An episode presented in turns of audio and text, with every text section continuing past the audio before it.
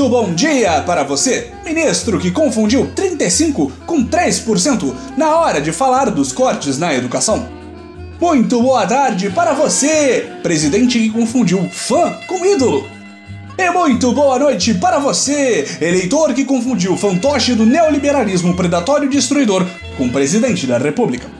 Este é o Boletim do Globalismo Brasileiro, seu relatório semanal sobre a luta do nosso capitão contra as forças comunistas da educação pública e das Forças Armadas. Produção, isso definitivamente não está correto.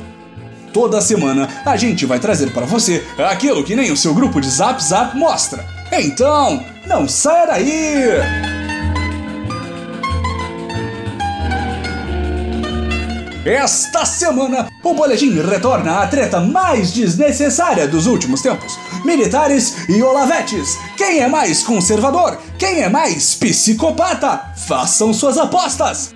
A segunda rodada do Campeonato Brasileiro de Rinha de Velho na internet começou quando o mestre dos magos da direita reacionária, Olavo de Carvalho, resolveu sair de sua caverna de Platão nos Estados Unidos para criticar o general Santos Cruz, que no discurso maduro e completamente lúcido de Olavo é um bandidinho e um bosta engomada. É esse o calibre do discurso nacional, patriotas!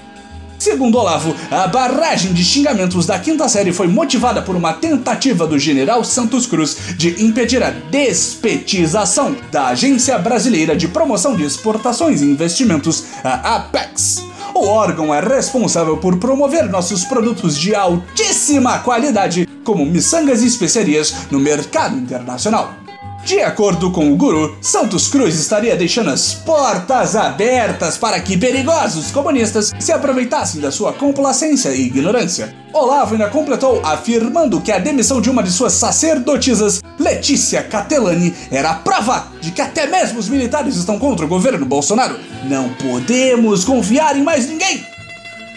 Essa tensão na Apex acabou evoluindo para uma crise geral entre os dois lados do cérebro governamental, que o boletim já abordou anteriormente. Nós poderíamos passar o resto do dia reproduzindo os xingamentos que foram trocados e toda sorte de capacitismo e regressão à fase anal apresentado pelos lados do asilo online que se tornou o núcleo do governo Bolsonaro. Mas acreditamos que, ao contrário de generais e escritores desocupados, o boletim tem mais o que fazer, assim como seus ouvintes.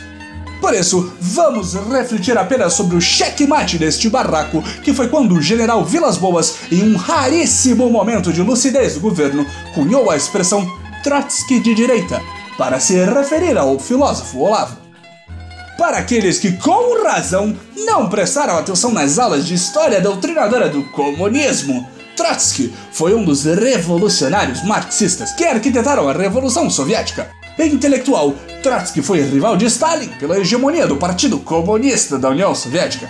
Desacreditado, o comunista fugiu para a América do Norte apenas para ser assassinado por um agente infiltrado do próprio regime que ajudou a estabelecer. Patriotas? Reflitam sobre essa comparação.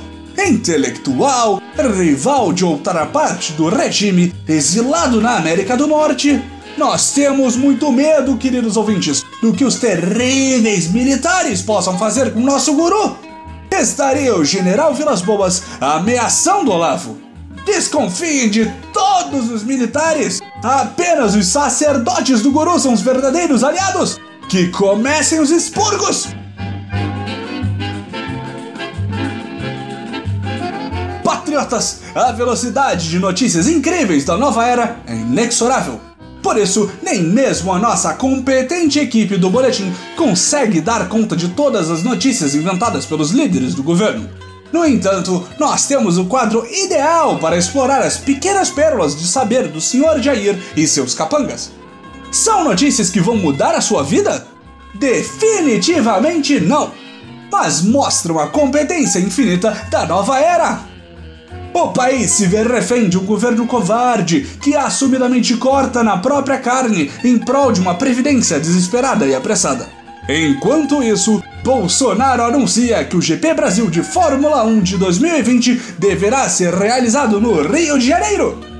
A notícia deste quadro é cortesia do querido patriota de nome nem pouco cristão e tradicionalista, arroba o Arcanjo Miguel, que nos apontou para este caso de suma importância.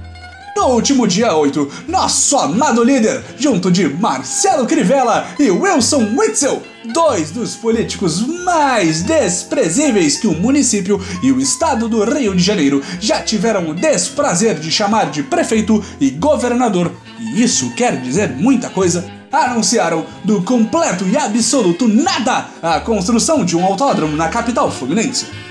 Segundo sempre correto e sábio capitão, a Fórmula 1, este esporte popular e querido de todos os brasileiros que ainda estão vivendo no começo da década de 1990, ameaçava sair da nossa pátria amada caso os terríveis petistas assumissem o poder nas eleições passadas. Mas, graças aos esforços incansáveis de esfaqueadores, boateiros, milicianos, pastores e outros homens de bem, o êxodo do esporte de milionários foi impedido é pra glorificar de pé, amigos!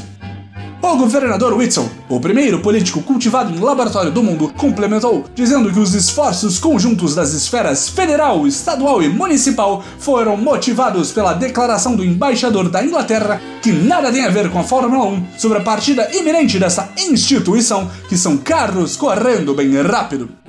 O pastor prefeito, neste crossover que deixaria os popularescos filmes de heróis com inveja, finalizou dizendo que em 45 dias o edital estará concluído e a construção começará imediatamente para que a corrida da Fórmula 1 de 2020 seja realizada já no novíssimo autódromo Ayrton Senna do Brasil, que será completamente construído com verbas privadas, sem gastar o suado dinheiro do contribuinte.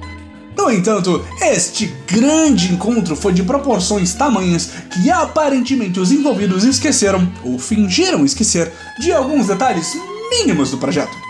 Como, por exemplo, o fato de que em momento algum a empresa responsável pela Fórmula 1 foi sequer comunicada do evento com os três patetas, digo, líderes.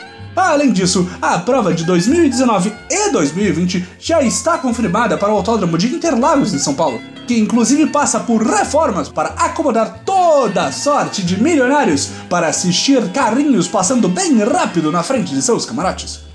Também existe um pequeno entrave chamado a região selecionada para a construção do autódromo é no meio de um pedaço da Mata Atlântica.